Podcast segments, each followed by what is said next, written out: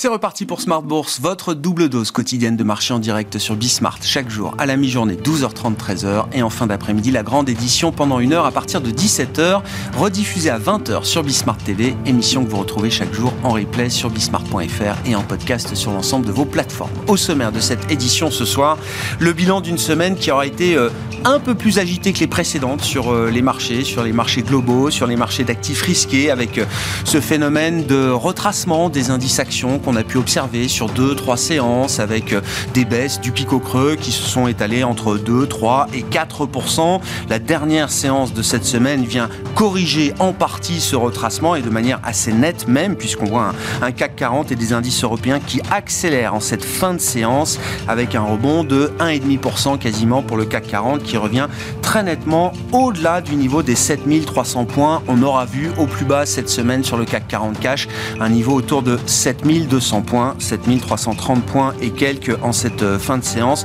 Voilà qui permet de corriger effectivement un petit peu la baisse hebdomadaire qu'on enregistrera néanmoins sur les actions européennes, notamment parmi les faits marquants de la semaine qui ont entretenu le, rebond des marchés. Évidemment, le thème de l'IA générative qui fait exploser les compteurs euh, d'NVIDIA. On l'a vu sur la séance d'hier. On aura l'occasion d'en reparler peut-être avec euh, nos invités. Est-ce que ce thème de l'IA générative est avant tout un sujet spécifique?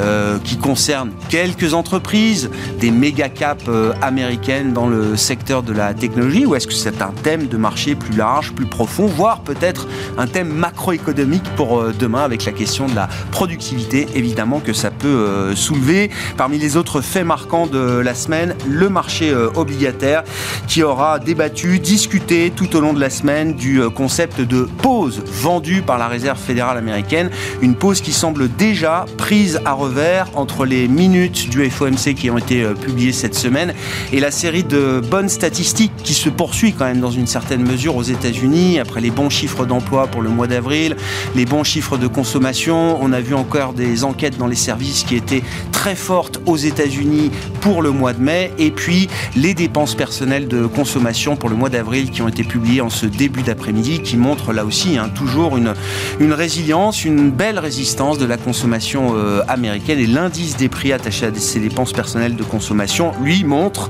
de facto une inflation euh, un peu plus gluante encore que ce qu'on pouvait peut-être euh, imaginer. Et au final, le marché est poussé à euh, réviser le calendrier de la pause et de la prochaine baisse de taux pour la Réserve fédérale américaine.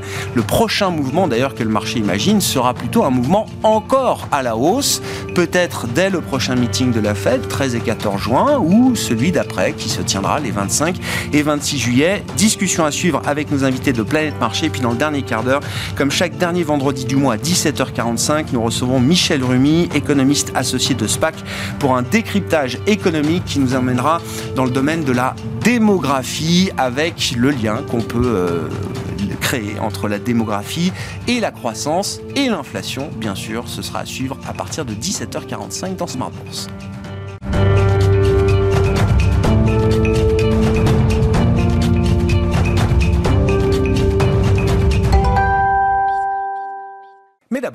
Mon ami, les infos clés du jour sur les marchés en cette fin de séance en Europe avec vous, comme chaque soir, Alix Nguyen et une dernière séance cette semaine qui permet euh, au marché de, corriger un peu la baisse des euh, derniers jours avec une belle hausse pour les actions européennes. Oui, même chose pour la bourse de New York qui euh, amorce la séance en nette hausse et espère un accord bipartisan sur le relèvement du plafond de la dette américaine.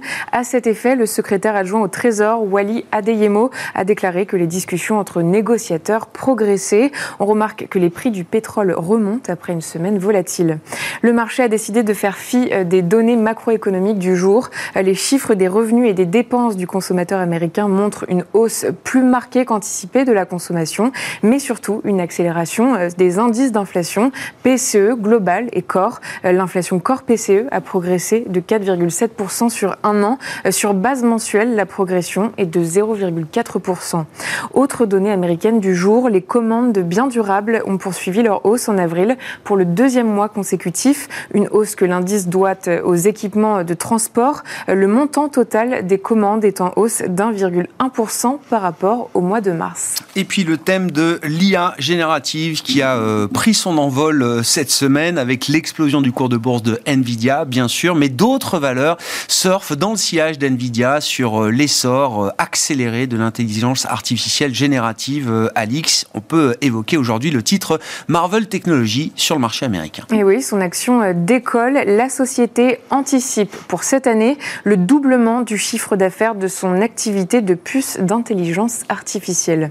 Côté valeurs européennes, un tribunal de Singapour a ordonné à Crédit Suisse de verser 926 millions de dollars à l'ancien Premier ministre géorgien Bidzina Ivanishvili pour avoir échoué à protéger ses actifs. Enfin, un mot de la situation euh, spéciale Casino Rally avec euh, une chute du euh, titre Casino aujourd'hui après trois jours de suspension. Et oui, l'action de sa maison mère Rally dégringole aussi. Le groupe de distribution nous apprenait ce matin l'ouverture de négociations officielles avec ses créanciers visant à résoudre ces difficultés financières. Casino et le groupement Les Mousquetaires ont par ailleurs signé un protocole pour étendre le champ de leur partenariat. Lundi, la bourse de Paris ouvrira ses portes malgré euh, le jour férié de la Pentecôte. Wall Street, en revanche, sera fermée euh, à l'occasion du Memorial Day. Tendance, mon ami. Chaque soir, les infos clés de marché, le résumé de la séance avec Alex Nguyen en ouverture d'émission à 17h dans Smart sur Bismart.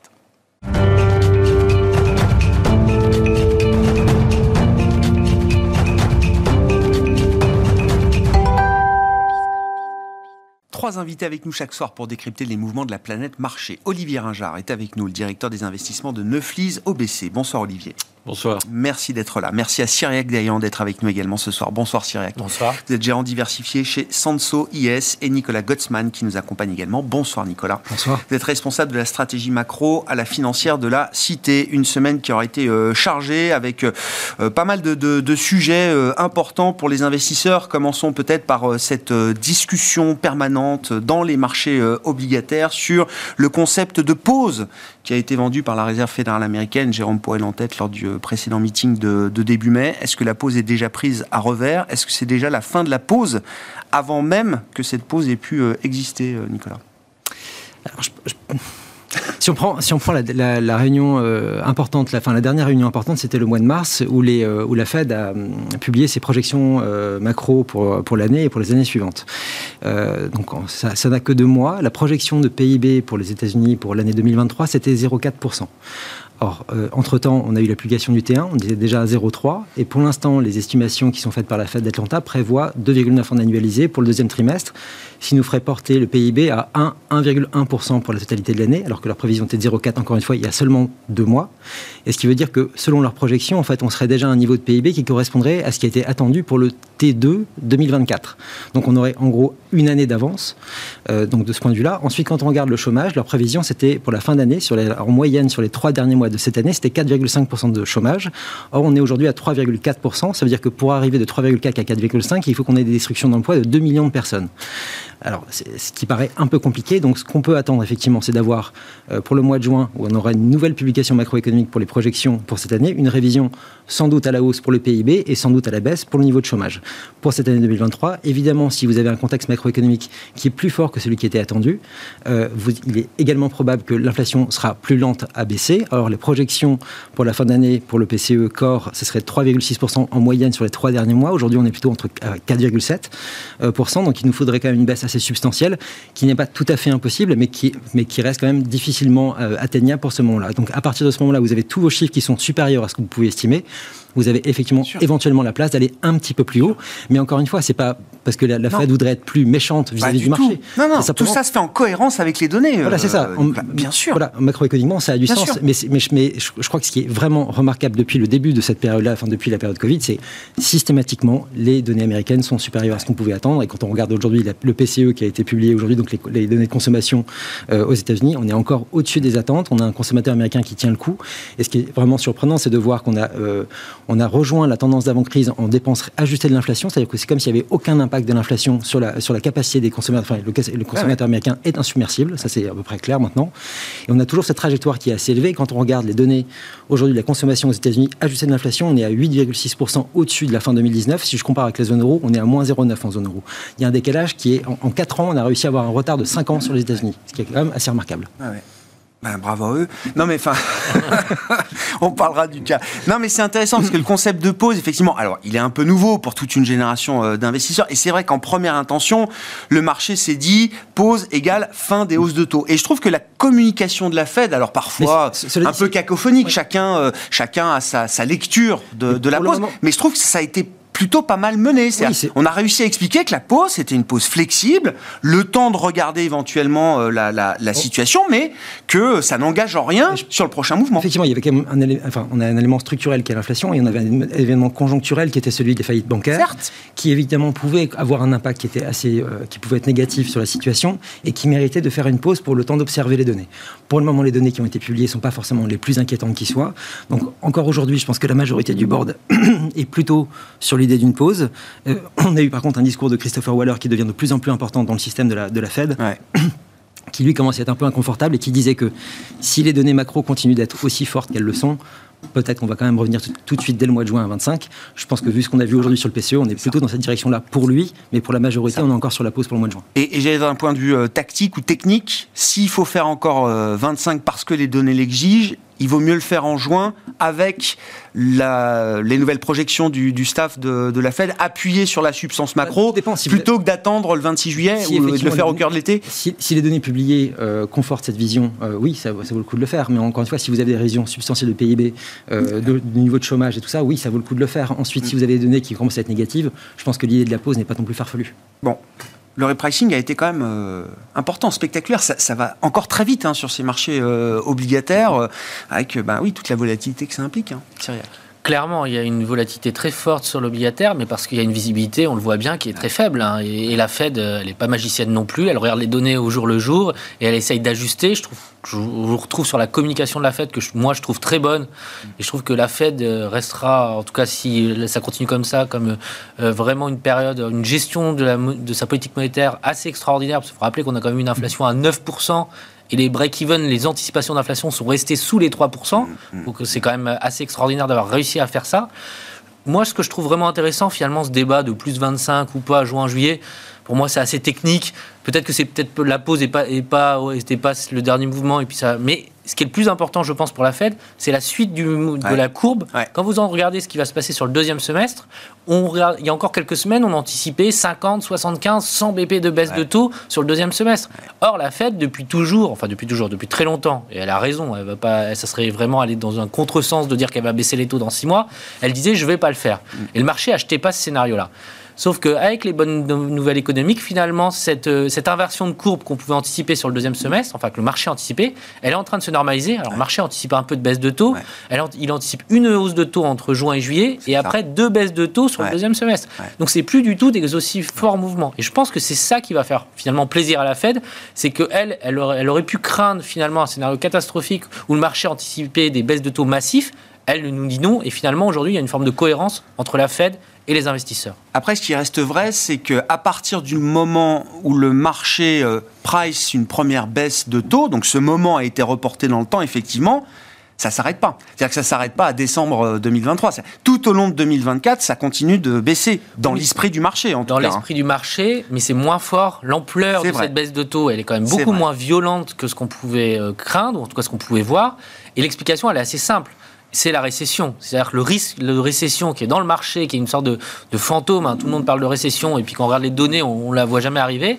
Bah, globalement, avec ces bonnes données macro, on se dit, bah, s'ils baissent les taux, ils ne vont pas être obligés de vraiment les baisser fortement, parce que la récession, on la craint, mais dans les données économiques constatées, on la voit pas arriver. Après, elle peut arriver. Je pense qu'il y a un facteur qu'il faut suivre en particulier, c'est les conditions financières et la dégradation des conditions financières qui peuvent très rapidement inverser les tendances au niveau macroéconomique. Mais quand on constate au jour le jour, enfin quand on regarde les choses objectivement, pour l'instant, hmm. le risque de récession aux États-Unis il a plutôt tendance à baisser qu'à augmenter. Et, avec un peu de recul sur l'épisode de stress bancaire euh, mi-mars, alors euh, peut-être que la spirale des défaillances n'est pas totalement euh, définitivement clôturée aujourd'hui, mais avec un peu de recul, on est rassuré sur l'ampleur du choc supplémentaire que ces événements euh, bancaires euh, ont pu euh, mettre dans le, système justement de, la chaîne de crédit On a des informations partielles sur ce sujet-là, mais je vais citer deux éléments qui me semblent plutôt rassurants. C'est si vous regardez le bilan de la Fed, bah, globalement il a explosé durant le mois de mars jusqu'à mi-avril. Et puis là, maintenant, il repart dans une tendance de, diminution. Donc ça veut dire que les banques, elles, viennent moins au guichet. Donc ça, c'est quand même une très bonne nouvelle pour le système bancaire américain. Et le deuxième élément, c'est les spreads de crédit. Quand vous regardez les spreads de crédit, en particulier les spreads de crédit high US, ils avaient un peu monté, mais pas explosé non plus. Et globalement, c'est un peu le calme plat pour le coup depuis plusieurs semaines. Donc tout ça va dans le sens de dire, il y aura peut-être un peu de durcissement de conditions financières, mais il n'y a pas pour l'instant de catastrophe. pas le crunch qu'on pouvait redouter. C'est absolument pas le cas, en tout cas dans les données qui sont accessibles aujourd'hui. Bon, Olivier, votre évaluation de la situation américaine, le, voyage vers cette destination qu'on appelle euh, récession ou soft landing, c'est un voyage qui va prendre encore un peu plus de temps? Moi, j'ai envie de dire qu'on est un peu dans la grande confusion aujourd'hui. Euh, sur plusieurs, euh, plusieurs paramètres. Il y a évidemment le paramètre euh, croissance. On a de très, très, mauvaises statistiques du côté manufacturier, mais on a des très bonnes statistiques du côté des services. On a des révisions plutôt à la hausse des statistiques économiques qui avaient été livrées en première instance. On a une deuxième confusion qui est du côté de l'inflation. L'inflation globale ralentit, mais l'inflation sous-jacente est plus que euh, résistante ou, résiliente. Et on l'a vu euh, cet après-midi avec les chiffres américains, on l'a vu en milieu de semaine avec les chiffres euh, anglais. Et donc, en conséquence, c'est ce que vous disiez, hein, il y a la volatilité sur les anticipations de ce que va faire la Fed au cours de ces, prochains, de ces prochains mois et de ces prochains trimestres. Je pense que les raisons de cette confusion, elles reposent principalement sur deux forces qui sont en train de s'opposer. La force du durcissement des conditions financières, qui est clairement récessive, et lorsque vous regardez euh, les enquêtes euh, faites par la Fed auprès du secteur bancaire sur l'état de l'offre, mais également sur l'état de eh la demande, vous avez des niveaux qui coïncident historiquement avec des récessions. Normalement, on a toujours une récession quand on a un tel durcissement des conditions euh, financières. Mais en face de ça, vous avez ce fameux excès d'épargne qui est euh, toujours là. Euh, il s'est constitué au moment de la crise euh, Covid. il avait atteint, selon les estimations aux États-Unis, 2100 milliards de dollars.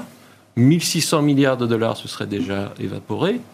Il en resterait donc 500. Et un papier de la Fed de San Francisco, je crois, qui a été publié début mai, indique que, a priori, ces 500 milliards vont continuer à soutenir la consommation américaine jusqu'à la fin de l'année 2023. Euh, D'accord. Donc en conséquence de quoi bah, Ça repousse un peu plus dans le temps cette récession tant attendue euh, par le consensus des économistes, hein, et consensus des économistes qui parie d'ailleurs toujours sur une récession hein, au second semestre de cette année.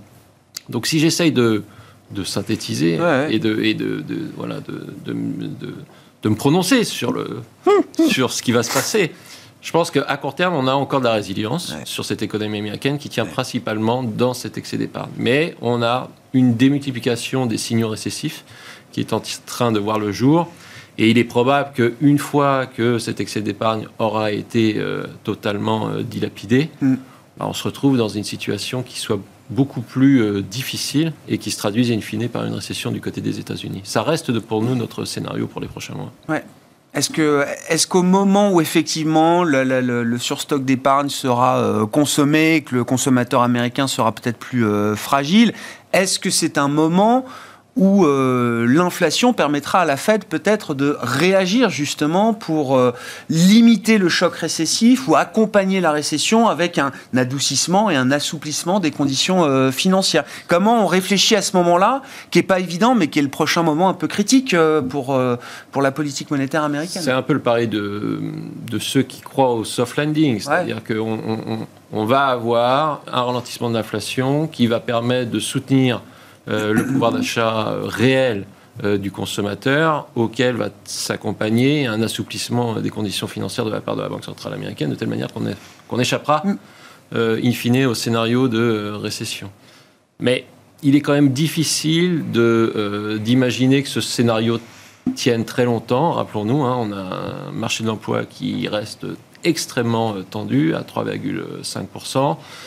Et on a toutes les caractéristiques aujourd'hui d'une économie qui est en fin de cycle. Donc la question n'est pas nécessairement de savoir si tout ça se terminera par une récession, puisqu'on pense que, in fine, ça se terminera par une récession. La question est aujourd'hui de savoir quand est-ce que ça va se passer. Ça.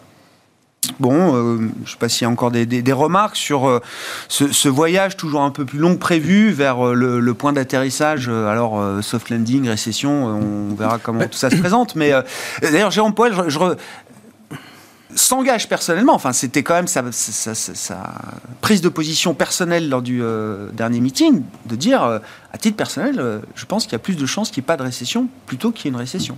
Oui, ça, je pense que c'est une, immense victoire de, justement de, Christopher Waller dont je parlais euh, avant, qui était donc avant d'arriver au bord de la Fed, était le chef économiste à, Saint-Louis, euh, parce que lui, il avait publié un papier euh, qui était une réponse à ce qui avait été publié par Larry Summers et Olivier Blanchard l'année dernière. je crois que c'était au cours de l'été dernier, notamment sur ce qu'il faut en gros pour arriver à revenir à 2% d'inflation. Alors les, les, projections qui avaient été faites par Summers et Blanchard évoquaient des taux de chômage qui étaient catastrophiques, montés au-delà de 7%.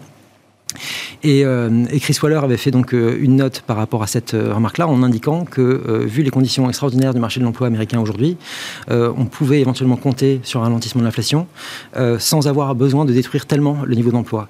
Et j'ai trouvé avec beaucoup d'élégance, en fait, Blanchard, la semaine dernière, a fait une, une, présentation au Brookings où il a dit Je pense que le Team Waller est en train de remporter la partie. Ah. et, il a eu l'élégance, effectivement, de reconnaître la. Et, et c'est parce que tout le monde s'est beaucoup moqué de la Fed au moment où justement où ils ont commencé à évoquer la question du soft landing en disant que en fait ils pensaient qu'ils avaient les conditions macro pour pouvoir y parvenir. Et pour le moment, on va dire que le marché s'est plutôt rallié à cette, cette, à cette configuration-là. Ensuite, ça va évidemment être compliqué, ça va pas être simple, mais ce qui est, je pense, assez rassurant, c'est qu'on a un niveau de PIB nominal qui est tellement supérieur à sa tendance de long terme, c'est qu'en fait, l'idée, c'est de revenir, euh, non pas de revenir évidemment à la tendance précédente, parce qu'on n'y arrivera pas, ça serait euh, catastrophique pour l'économie américaine, mais au moins de revenir à un rythme de croissance qui soit à peu près cohérent avec ce, avec, euh, ce, que peut être la capacité de l'économie américaine, et donc d'avoir, de revenir à, cet équilibre-là sans avoir besoin de détruire tellement d'emplois.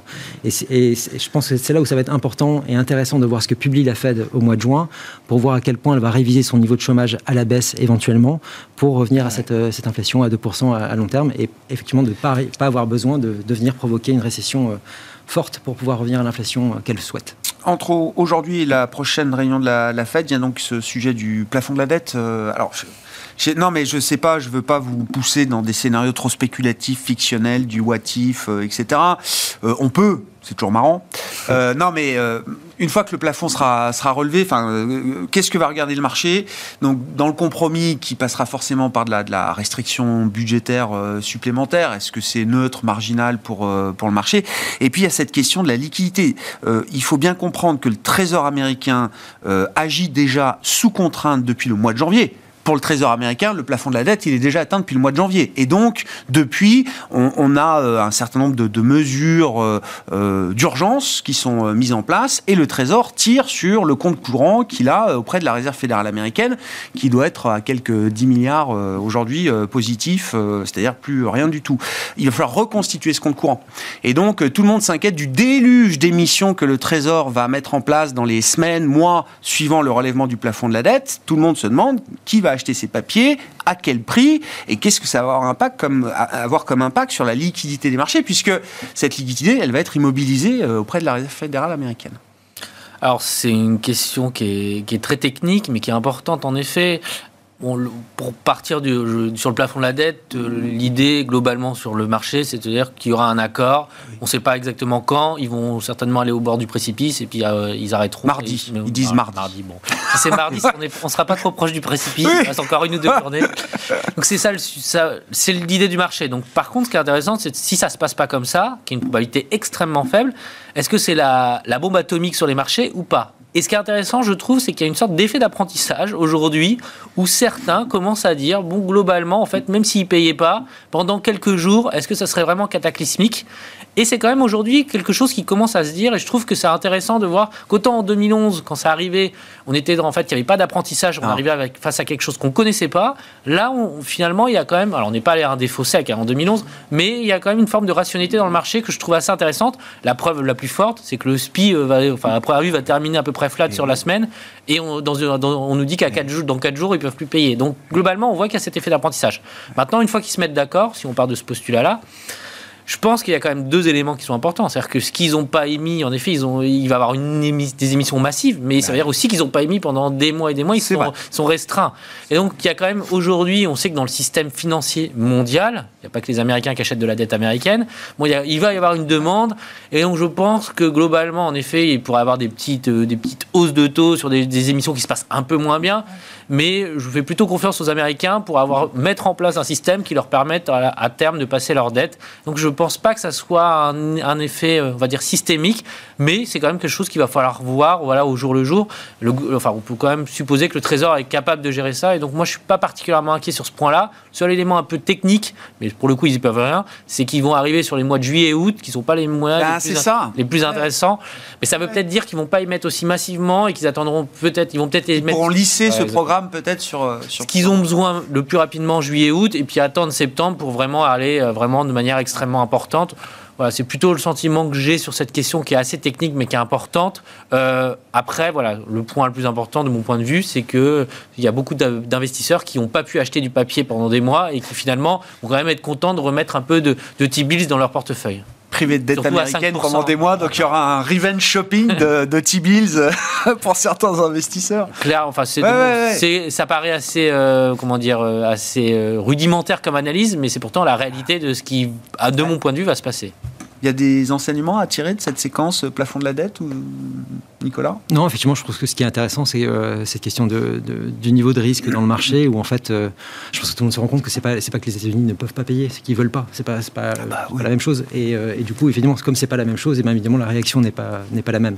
Mais ensuite, effectivement, ça devient- ça devient, je trouve même quasiment fatigant. Maintenant, euh, ces discussions sur euh, sur euh, annuelles sur le plafond de la dette euh, là-bas aux États-Unis, et surtout quand on quand je quand je regarde. Bah, fatigant, oui. Enfin, en même temps, ça permet d'avoir une discussion budgétaire là, un peu au forceps, mais euh, enfin, euh, bon, oui, non, mais bien ça sûr. permet de, bah oui, je sais pas, Non, on mais est c'est- c'est quoi, vraie- c'est- 31 pour le coup- trillions de dettes. euh, Enfin, il y a quand même euh, 7% de déficit encore sur 12 mois aux États-Unis, donc Bien on n'est pas non plus dans un- une économie euh, d'austérité euh, totale. non, c'est sûr. Donc euh, bon, bah c'est la méthode, euh, mais Ouais, ça sûr. permet de discuter euh, finalement. Évidemment, ça, on pa- ça permet de discuter. Et justement, c'est vraiment essentiellement fait pour ça? C'est que la Ouais. question, évidemment, c'est les élections de l'année prochaine. Le tout, c'est d'arriver à un positionnement politique qui soit clair, justement, en vue des élections de l'année prochaine. Et quand on regarde les composantes qui sont discutées aujourd'hui par les Républicains, c'est évidemment très politique. C'est pas vraiment sur l'efficacité de la dépense publique, c'est vraiment sûr. très politique, notamment sur toutes les dépenses, sur les catégories les plus pauvres de la population et ce, et ce type de ce type de discours. Donc, c'est pas vraiment sur la, la nature de la dépense américaine. C'est vraiment des discussions qui sont essentiellement politiques. Et, et on comprend d'ailleurs, enfin, il y a euh, des fuites évidemment euh, un peu partout dans la presse américaine, mais l'idée ce serait de relever le plafond de la dette, pas pour 10 ans, mais pas pour 6 mois non plus. C'est-à-dire que quand même, tout le monde a plutôt envie que ce- cette question du plafond de la dette euh, permette, permette d'aller au-delà de novembre 2024 Oui, euh, et du moment euh, C'est ça, et qu'on électoral. puisse- qu'on pu- voilà, qu'on puisse y échapper pour les élections. C'est ça. serait quand même effectivement plus positif. Ça, ça c'est un objectif que tout le monde peut avoir, j'allais dire, dans cette discussion et dans je pense cette ça négociation. paraît plus sain, oui. Ouais, d'accord. Ça- Non, mais ça pose aussi la question de la liquidité. C'est-à-dire, voilà, il y a, il y a, bon, le programme d'émission du Trésor américain, il y a tous les programmes de réduction de bilan hein, qui sont en cours. Alors, il y a eu le petit blip, effectivement, pendant le stress euh, SVB, mais on sent que ça le- le- la réduction du bilan de la Fed retrouve son rythme de croisière. En Europe, ça va peut-être même accélérer. Enfin, on va changer un peu de régime là-dessus. Euh, que fera la Banque du Japon euh, d'ici euh, quelques mois? Est-ce qu'elle aussi va peut-être bouger de sa, sa position toujours ultra accommodante? Enfin, cette question de la liquidité, elle n'est pas nouvelle, mais elle devient de plus en plus prégnante peut-être devant nous. Je ne sais pas si elle devient de Non. plus en plus prégnante, mais on est toujours dans, ce- on est, on est dans le mouvement en fait. Le Ouais. mouvement, il a, il a commencé il y a déjà quelques trimestres. euh, Il s'est manifesté au travers des taux courts, il s'est manifesté au travers des taux longs, il s'est manifesté au travers des, des bilans des, des, des- banques centrales. Et la question, la question que ça pose pour, pour nous, c'est de savoir euh, quel est l'atterrissage in fine des taux longs.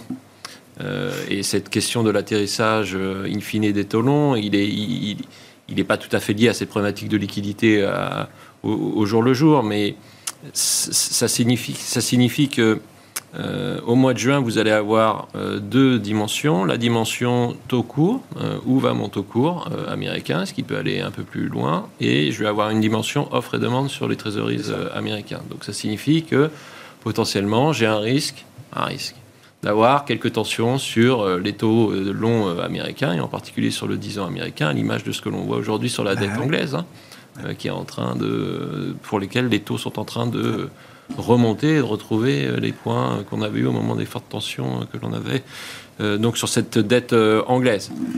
Donc si on a ce mouvement, d'un point de vue macro, c'est pas très problématique. D'un point de vue euh, marché, c'est pas nécessairement très problématique. Par contre, à l'intérieur des marchés, ça peut générer des mouvements de volatilité euh, assez forts, remettre un peu sous pression euh, certaines primes de risque. Donc pourquoi pas la prime de risque sur le crédit et pourquoi pas les valorisations sur le secteur de la tech qui, depuis le début de l'année, a fait une marche en avant, somme toute assez spectaculaire. Donc on voit plus cette problématique de euh, liquidité sous cet angle-là euh, qu'autre chose. Ce qui est intéressant, c'est qu'on on associe souvent, en tout cas en termes de, comportement de marché, la tech ou les méga caps américaines et le luxe européen et parisien. Cette semaine, ça a été un vrai coup d'arrêt pour le secteur du luxe en bourse. En revanche, pour la tech américaine, euh, je ne sais pas comment qualifier le mouvement, mais euh, avec des taux qui euh, n'ont pas arrêté de monter tout au long de la semaine, des taux courts, des taux longs qui ont remonté tout au long de la semaine, bon ben voilà, des boîtes à 30-40 de PE se sont envolées sur le marché américain et sur le Nasdaq. Oui, après, quand on regarde, si on, va sur la dimension marché, quand on regarde le marché, on a quand même des comportements sur les marchés qui sont extrêmement différents d'une thématique à une autre ou des comportements qui sont très polarisés. Prenons euh, quelques exemples. Vous regardez le Standard pour 500, il est en hausse de 8% euh, depuis le début de l'année. Vous retirez les 5 plus grosses capitalisations, vous êtes autour de 0%. Vous prenez le Russell 2000, qui est une expression, une représentation plus large de l'économie américaine. Il est en hausse de 0% depuis le début de l'année. Et depuis euh, son point bas, il est en hausse de moins de 10%. Donc le rebond de Corporate America, il n'est pas si puissant. Ah. Ça signale que euh, bah, le marché il prend un peu en compte cette confusion euh, macro à laquelle on est euh, confronté. Et à savoir, bah, la problématique de la croissance, elle est importante et elle touche l'ensemble des entreprises américaines, mais vous avez quelques thématiques qui tirent leur épingle du jeu. Et on voit que les grandes capitalisations américaines, les grandes tech américaines ont profité de l'effet IA, qui est là depuis euh, quelques, qui est là maintenant depuis euh, quelques mois et qui a tiré le marché américain par le haut. Et du côté de l'Europe, sur le luxe, vous avez eu la thématique de la reprise chinoise, qu'il fallait pas jouer sur le marché chinois, mais plutôt sur le luxe, à, Paris. à Paris. Oui, bien sûr. Et, et, la, correction que l'on a eue au cours de ces quelques jours est, liée à deux thématiques. Première thématique, bah, on a quand même fortement tiré les valorisations Et, les cours, on était un peu surachetés. Et deuxième euh, élément, il y a quand même toujours des questions sur euh, l'état de la reprise chinoise et des questions sur le consommateur américain qui posent la question de la valorisation des valeurs de luxe. Mais je reviens là sur ces marchés à deux vitesses ou ces deux mondes qui cohabitent dans, dans les marchés. Ça veut dire qu'il y a quand même toute une partie des marchés d'actifs risqués, actions, qui est prêt ou qui se prépare à l'idée d'une récession ou d'un, de quelque chose de moins porteur. Euh. Il y a deux manières de voir les choses. Il y a le boule qui va vous dire que euh, bah, Corporate America consolide depuis euh, plusieurs trimestres, les small caps européennes sont très nettement en retard. Toujours en bear market, enfin, c'est des, des, des, classes des segments de marché qui sont largement 20% sous leur point haut encore. toujours. 25%. Et dans ce cas-là, bah, l'incertitude économique étant progressivement levée, le scénario de soft landing euh, euh, étant confirmé pour les prochains mois, les prochains trimestres, vous allez avoir un rattrapage euh, de, ces, de, ces, de, cette partie de la cote. Les BR vont vous dire que c'est bien une illustration comme quoi la macro ne va pas si bien que cela et qu'on s'oriente vers une récession et en conséquence de quoi euh, les grandes capitalisations qui ont tiré par le haut euh, les grands indices vont devoir corriger et s'ajuster au cours des prochains mois. Faites vos. Oui, bien sûr. Fascinant quand même de voir euh, ce thème de, de l'IA. Alors, je sais pas comment vous le, vous le regardez d'un point de vue de gestion diversifiée, mais la gestion thématique aussi, c'est quelque chose qui est, qui est, qui est intéressant. Euh, encore une fois, ces boîtes-là se sont envolées tout au long de la semaine. Euh, avec des taux qui, qui, qui, montent quoi. Enfin, il y a une déconnexion là totale. alors, c'est la puissance du thème est quand même incroyable quoi. Je trouve. Alors, je pense qu'il y a deux sujets différents. C'est-à-dire que les large, les méga large caps, c'est 5 boîtes, c'est 6 boîtes, ouais. Microsoft, Apple, etc., Google. C'est Nvidia, il faut le oui, dire maintenant. Euh, Nvidia bah oui. maintenant fait bah partie, oui. mais à la base, c'était quand même principalement voilà ces cinq mastodontes qui tiraient ouais. l'indice. Je pense que ça, c'est beaucoup plus large que l'IA. C'est lié finalement à un mouvement de hausse de taux aux États-Unis qui avait été très violent. Et ce sont des boîtes qui ont quand même, dans le secteur techno, pesé. Et ça, il faut le rappeler, parce que c'est bien de voir que le Nasdaq est à plus 20, plus 25. L'année dernière, c'était le pire, ah bah c'était le pire, 30. le pire oui, indice. Oui. Donc il y a quand même un effet rattrapage. Donc je pense que sur cet effet-là, finalement, ces boîtes profite bah, finalement d'avoir pas fortement surperformé l'année dernière, voire sous-performé, et finalement aussi d'un pricing power. On se rend compte que Apple, eh bah, tous, les, tous les trimestres, ils nous sortent des résultats qui sont quand même plutôt sympathiques. Et avoir de la visibilité, enfin si Warren Buffett en a je sais pas combien dans son portefeuille, c'est aussi que ça, ça vaut de l'argent. Et donc finalement, dans un contexte un peu d'incertitude, d'avoir du Apple qui passe des hausses de prix tous, tous les mois, ou tout, j'exagère, mais tous ouais. les trimestres, ça vaut de, ça vaut de l'argent, et donc les gens sont prêts à se repositionner sur ces valeurs-là. Après, sur l'IA spécifiquement, oui, certes, ça monte beaucoup. Mais si vous regardez vraiment les boîtes de l'IA, il faut se rappeler qu'un indice IA action l'année dernière, ça perd 50%. Ouais. Alors certes, ça aujourd'hui, tout le monde se dit c'est magnifique, et ce qui est vrai, ça rebondit fortement. Et finalement, peut-être que la bonne réponse, c'est Nvidia, c'est d'aller chercher finalement c'est les vendeurs de pelles. Tout le monde prend cette idée-là, mais les chercheurs d'or. Toujours si pareil. vous si vous jouez les chercheurs d'or, c'est compliqué. Par contre, si vous jouez si vous jouez ceux qui fournissent le matériel, donc on prend les aujourd'hui les microprocesseurs, voire on parlait en Europe ACML qui peut être une exposition indirecte et qui a bien profité du mouvement hier. Bah, globalement, c'est peut-être ce moyen-là qu'on va qu'il faut, sur lequel il faut se positionner. Donc sur l'IA, moi je trouve que les valeurs IA, il y a peut-être beaucoup de valeurs, mais il va falloir choisir le bon cheval, et c'est quand même très compliqué, et on voit avec une volatilité qui est quand même assez extraordinaire. Par contre, si vous allez vous positionner un peu ouais. plus tôt, finalement, dans le process, il y a peut-être finalement moins de paris risqués et une, un potentiel d'exposition sur la thématique, sur la thématique IA qui est beaucoup plus porteuse, et Nvidia, c'est salué, mais c'est Nvidia, il y en a d'autres comme ça c'est un vrai thème de marché. C'est la question qui m'intéresse. Et quand je dis thème de marché, ça implique de la profondeur, euh, ça implique également euh, euh, bah, peut-être plusieurs secteurs, pas juste un ou deux secteurs. C'est pas une stratégie sectorielle, c'est global, multi-géographie. Euh, on en est à ce point-là déjà ou ça reste euh, de l'engouement très particulier pour quelques dossiers? Ah, C'est un game changer pour l'ensemble, j'ai envie de dire, de, de l'économie. Hein. Alors dans des mesures différentes qu'on a du mal à évaluer. Hein. Tout le monde essaye de faire des études, mais la réalité c'est qu'aujourd'hui on est quand même dans le début du mouvement.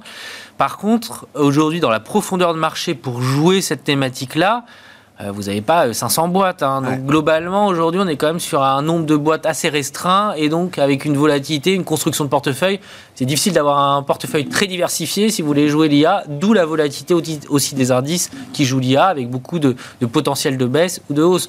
Donc je dirais que sur l'impact sur l'économie, c'est un vrai game changer, mais sur un horizon, on va dire 5-10 ans, même si, et ça va un peu dans le contresens, mais sur les vendeurs de pelles, ah bah oui, prendre, c'est là c'est maintenant. Eh ben oui, ils vendent maintenant Nvidia. Hein, ceux qui ça. vont vraiment en profiter, ouais. ça, ça va être un peu plus ouais. compliqué à évaluer.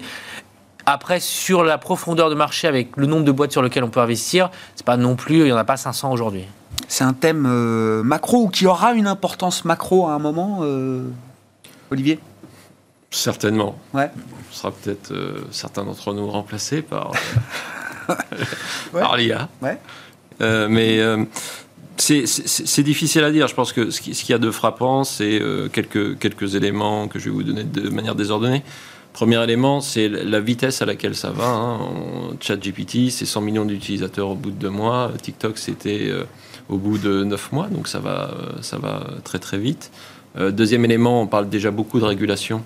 Euh, ce qui signifie que euh, la régulation pourra peut-être arriver un peu plus rapidement qu'elle ne l'est arrivée pour, euh, pour, pour, pour, les GAFAM. Ouais. Ça, c'est possible qu'il y ait un, eu un processus d'apprentissage qui permette d'avoir une régulation plus rapide. Troisième élément, on parle très rapidement dès lors qu'on a potentiellement une rupture technologique de productivité.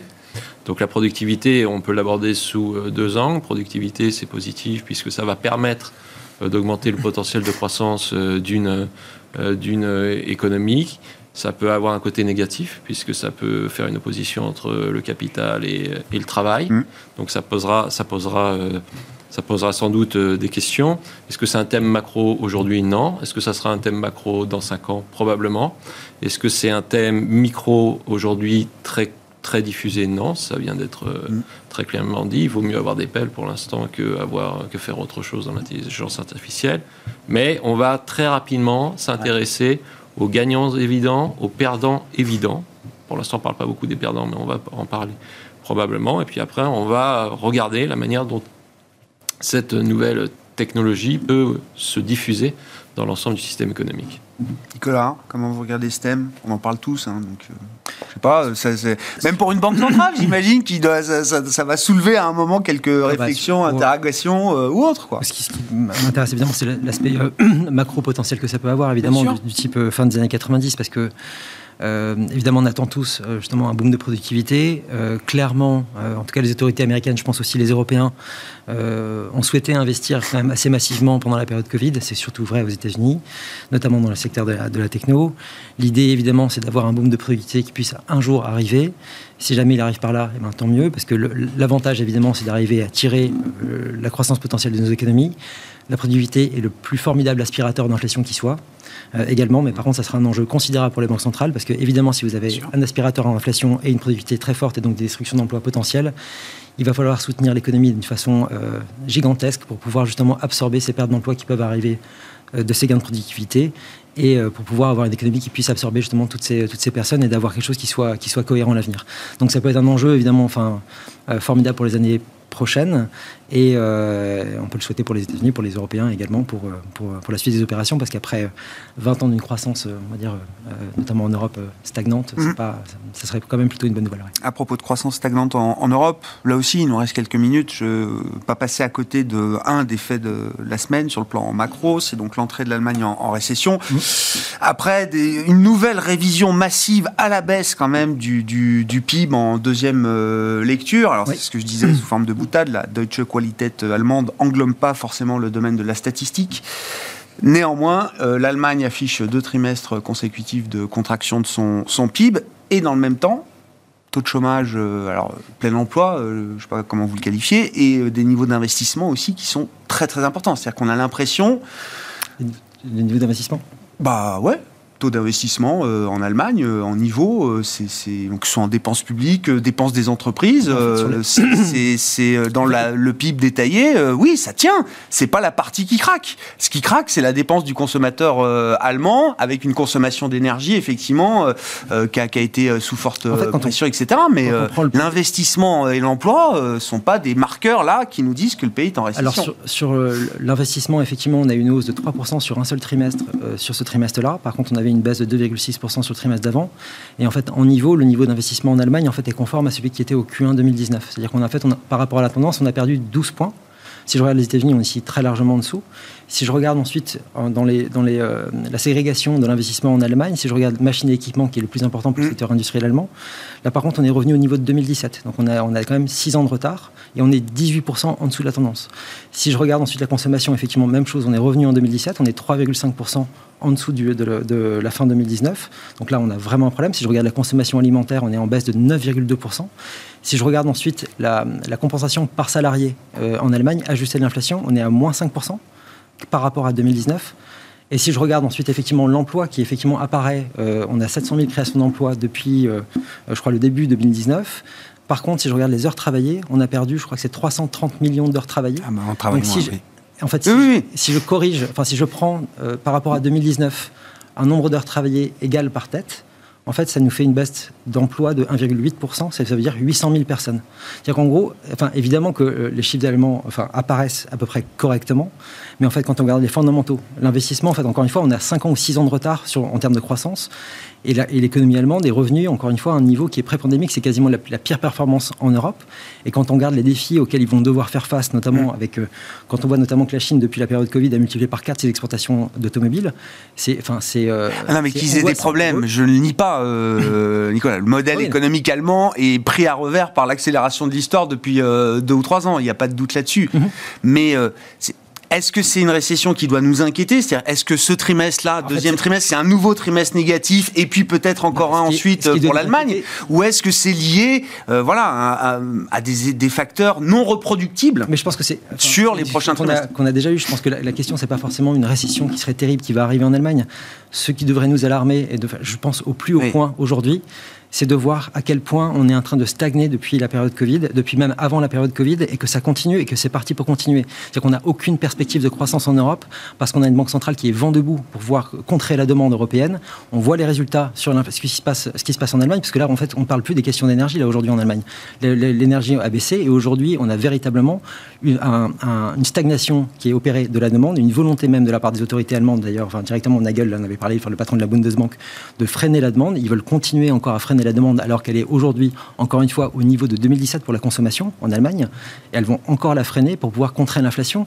Donc en fait, ce qui nous, ce qui nous, ce qui nous attend, je pense, au niveau européen, c'est une stagnation et la poursuite de la stagnation qu'on a eue la décennie précédente. Alors que dans le même temps, justement, les États-Unis ont totalement changé de braquet. C'est ça qui devrait vraiment nous inquiéter aujourd'hui. Bon, tout repose pas sur les épaules de la BCE. Enfin, si, malheureusement, mais voilà il y a d'autres leviers d'action, euh, on va dire, pour euh, se redonner un horizon de croissance euh, en Europe. Merci beaucoup, on s'arrêtera là pour ce soir, messieurs. Merci beaucoup pour cette discussion. Nicolas Gottsman, la financière de la Cité, Cyriac Dayan, Sanso Yes et Olivier Ringard, Neuflis OBC, qui étaient nos invités de Planète Marché ce soir.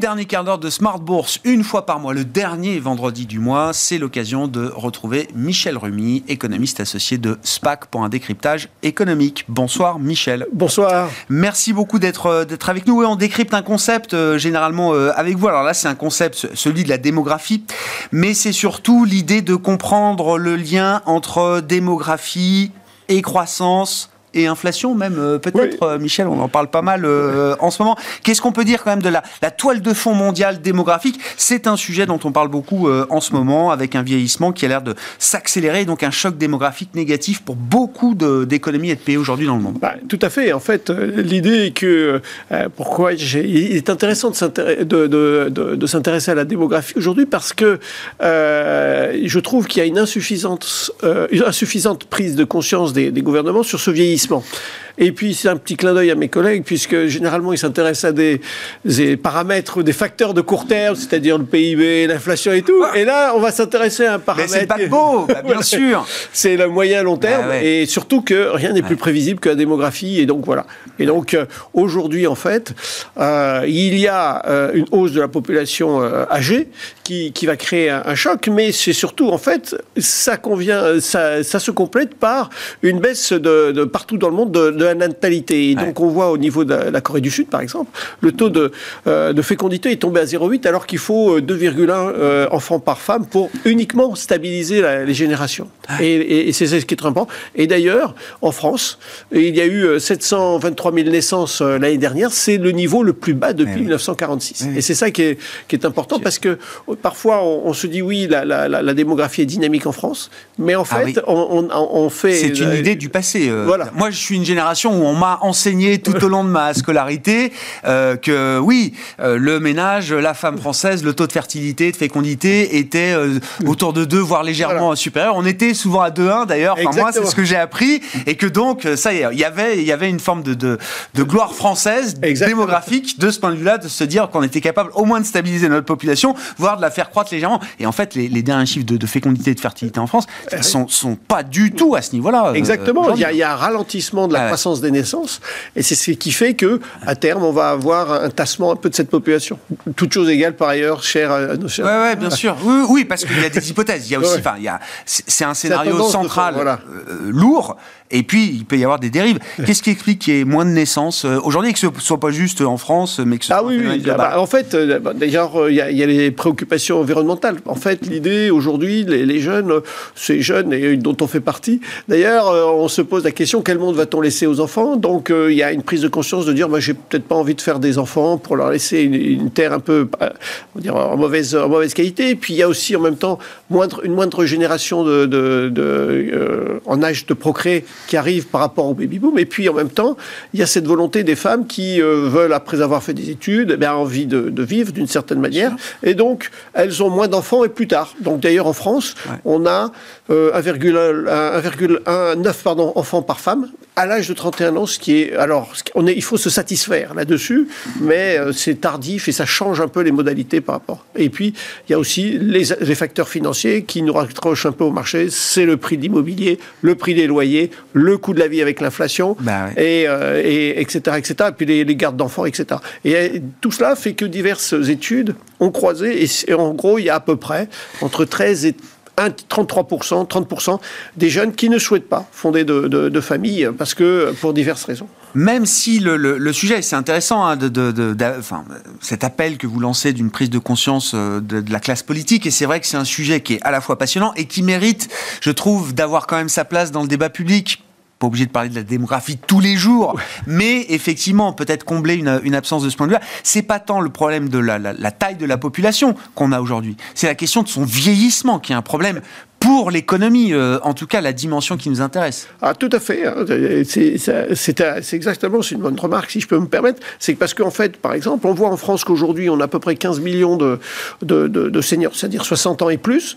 Mais en 2030, on, aura, on arrivera à 20, à 20 millions. Et à l'horizon de, 2060, on aura 25 millions. Donc il y a un vieillissement. Mais ce n'est pas uniquement la France. En Union européenne, c'est encore plus rapide. Puisque aujourd'hui, on est à peu près, en 2021, il y avait 21% de la, la population qui était composé de seniors, mais euh, en 2050, c'est une personne sur trois qui aura plus de 60 ans, et c'est ce qui fait que euh, ça pose problème en termes de dynamisme économique et de tous les challenges qui nous attendent. C'est quoi la relation d'ailleurs entre les deux? Enfin, comment on peut l'expliquer? Pourquoi est-ce que le vieillissement démographique c'est pas forcément bon pour euh, l'économie et la croissance, en tout cas la croissance économique? Alors, en fait, ce qui se passe, c'est que avec le vieillissement, a priori, les personnes âgées sont moins productives, à toute chose égale par ailleurs. donc sauf à on, il faut intégrer l'IA générative dans nos métiers, oui. Voilà, sauf, bah euh, sauf à faire appel à augmenter la productivité bah des personnes âgées, c'est plus compliqué, ou à faire appel à de nouvelles technologies. Mais on va supposer qu'on ne fait pas appel à tout ça. Et donc, concrètement, qu'est-ce qu'on va avoir avec le vieillissement? On va apercevoir une baisse de la productivité, une baisse tendancielle de la productivité, qui va entraîner une baisse tendancielle de la croissance. Et ça pose problème. Ça pose problème parce que, du coup, y a, ça va toucher le, niveau de vie, ça va toucher le taux d'épargne et l'investissement, ça va toucher également la consommation, et, mais également aussi le, taux de chômage, puisque euh, ça, il y a aussi y a des impacts là-dessus, puisque euh, aujourd'hui, par exemple, euh, si une population se, active se réduit, se restreint, ben eh bien, ça va avoir des tensions sur le marché du travail, ce qui veut dire qu'on va avoir des coûts de main-d'œuvre qui vont, qui vont s'élever. Et euh, ça pose des problèmes d'ailleurs au Japon, on le voit. Euh, le coût de la main-d'œuvre a augmenté et certaines entreprises ont des difficultés à effectuer leur plan de charge. Parfois, elles font faillite. Et puis, aussi, c'est l'image un peu catastrophique, c'est que certaines écoles qui ferment sont remplacées par des maisons de retraite. Donc, ah c'est ce qui fait que aujourd'hui, ça, ça, pose problème. Et d'ailleurs, euh, le, ministre le ministère des Travail a dit que d'ici 2030, il y a à peu près 640 000 jeunes qui rentreraient en France hein, sur le marché du travail, en moyenne, alors qu'il y aurait à peu près 760 000 offres d'emploi. Donc, forcément, ça va pas le faire. Incroyable. ça change. Ça change. Alors, encore une fois, on est d'une génération où c'est on a on a connu l'inverse euh, d'une certaine manière. On rentrait sur le marché du travail avec une des, un tel nombre d'offres euh, de, de, postes par rapport aux demandeurs euh, d'emploi que là le rapport de force va se trouver complètement inversé. Ça va changer complètement la la nature en tout cas de la croissance économique et de l'économie. Ah oui, oui tout à fait. C'est ce qu'on va appeler ce qu'on appelle dans, communément la silver economy dans la mesure où avec l'allongement de la durée de vie, il hein, faut bien voir que la, la durée de vie a augmenté de 10 ans en 50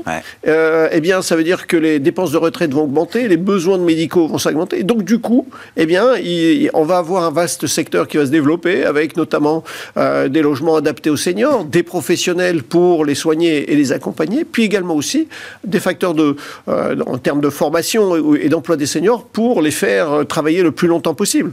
Et puis, ce qui pose aussi un peu problème, c'est que les seniors détiennent, on va dire, l'essentiel du patrimoine. Et on va dire, dans une certaine mesure, c'est c'est peu propice à un dynamisme, hein, puisque au lieu d'alimenter l'innovation, eh bien, les, les seniors préfèrent, on va dire, la sécurité. Donc, on va voir vers des investissements en termes improductifs, c'est-à-dire l'immobilier ou l'or qui va être dans ce camp-là. Donc c'est ça qui, qui va être changeant dans, dans l'économie et donc c'est pour cela qu'il convient de, de, de s'y préparer d'une certaine manière. Oui, et puis alors là on le voit très clairement dans le débat public, ça, ça nécessite aussi de réfléchir au système de protection euh, sociale il y a la santé, mais il y a aussi la branche euh, vieillissement, euh, d'une certaine manière. Enfin, tout à fait. Et, donc, il faut réfléchir à une protection sociale plus large qui englobe aussi ce, ce risque-là demain. Et c'est ça, mais là on va arriver aux questions qui, qui fâchent, c'est-à-dire qu'au-delà du coût de la dette, au-delà du, du, coût du réchauffement climatique, de la transition écologique, il faudra rajouter en même temps le, le coût de la, la protection sociale. Et ça, c'est, on va dire, de façon objective. Puis après, il y a, le, on va dire, la notion de solidarité. Et comment faire supporter hausses des dépenses publiques, c'est-à-dire des impôts, hein, pour aider euh, son prochain, c'est-à-dire éradiquer la pauvreté, faciliter, on va dire, les, soins, faciliter l'accès à, à l'éducation, etc. Donc c'est vrai que ça va faire un cocktail explosif pour les, les finances publiques. Et c'est ça qui va poser problème. Quoi. Est-ce que, est-ce que l'idée, parce que c'est là aussi, c'est quelque chose qui revient du coup quand même dans le débat public, je dis que la démographie est complètement absente, mais on reparle de, de, de, politique nataliste, ou en tout cas on entend certains euh, discours politiques essayer de, de, redynamiser un petit peu cette partie-là de la, de la politique, alors qui est déjà très soutenue en France. Hein. Enfin, oui. je, je, crois qu'on a une politique euh, soutenue pour, euh, pour la natalité. Est-ce que ça, c'est c'est un levier encore sur lequel on peut agir pour essayer de reporter, atténuer justement ce mouvement de, de vieillissement, ou est-ce qu'il faut avant tout se concentrer sur la question du du vieillissement euh, en France, par exemple, et comment est-ce qu'il va être supporté et réparti Gérer les deux, mon commandant. Dans la mesure où, en fait, euh, je dirais que l'homme politique qui dirait euh, vive les enfants, serait très bien, parce que, mais à côté de faire des enfants, il faut accompagner, c'est-à-dire qu'il y a toutes les, la, la, la, les gardes Ça se pas. Voilà. je veux dire, on peut inciter. Voilà, euh, reste financièrement même. Euh, la Chine, voilà, ouvre la politique de l'enfant unique depuis des années maintenant c'est pas pour ça que ça marche. Ah oui, oui, même euh, les pays de l'Est, l'Allemagne de l'Est à l'époque avait un, salaire pour les femmes euh, qui, qui restaient euh, à la maison. Ouais. Non, non, mais ça pose ce type de problème. Mais donc, du coup, on va, bien sûr, il y aura des sou, du, du, soutien, il y aura même, on va dire, une nouvelle organisation du travail, mais surtout, en fait, les alternatives reviennent à deux aspects qui, qui sont, on va dire, aussi explosifs, c'est-à-dire relever euh, l'âge de départ à la retraite et euh, autoriser davantage d'immigration. Alors, bien sûr, ouais ces démarches vont être compliquées parce que quand on voit uniquement rien que ce qui s'est passé ces quelques semaines et mois euh, sur la retraite, porter la retraite à 70 ans, ça pose problème. Quant à la, on va dire à l'immigration, ça pose des problèmes ouais. politiques et en même temps en termes d'intégration, et là ça pose ce type de problème. Petite euh, anecdote, hein, c'était les chiffres du Royaume-Uni sur l'année 2022 qui a été une euh, année record d'immigration nette au Royaume-Uni, six ans après le vote du Brexit, qui s'est joué oui. en très large partie sur la question de, de l'immigration. C'est deux fois plus que le niveau record d'immigration qu'on avait avant le, le vote du, du, Brexit. Pourquoi? Bah Parce qu'il y a un pragmatisme, il y a oui. pas de main-d'œuvre. Les boîtes, euh, pour tourner, il faut bien qu'il y ait quand même de la main-d'œuvre qui puisse, euh, qui puisse venir. Et, et c'était, je crois que c'était hors Union européenne. Et c'est ça qui est important. Exactement. Et c'est ce qui ouais. fait que c'est important. Et c'est ce qu'il qu faut voir. Donc après, il faut avoir une vision de long terme. Et là, entre, il faut ménager les, les courts termes avec le long terme. Merci beaucoup euh, Michel, merci pour cet euh, éclairage précieux sur les questions démographiques et leurs implications sur nos économies, sur la croissance, sur euh, l'inflation. Michel Rumi qui est avec nous une fois par mois, économiste associé de la plateforme SPAC pour ce décryptage éco dans le dernier quart d'heure de Smart Bourse à 17h45. Voilà pour cette édition ce soir. Très bon week-end, on se retrouve non pas lundi mais mardi à 12h30 sur Bismart.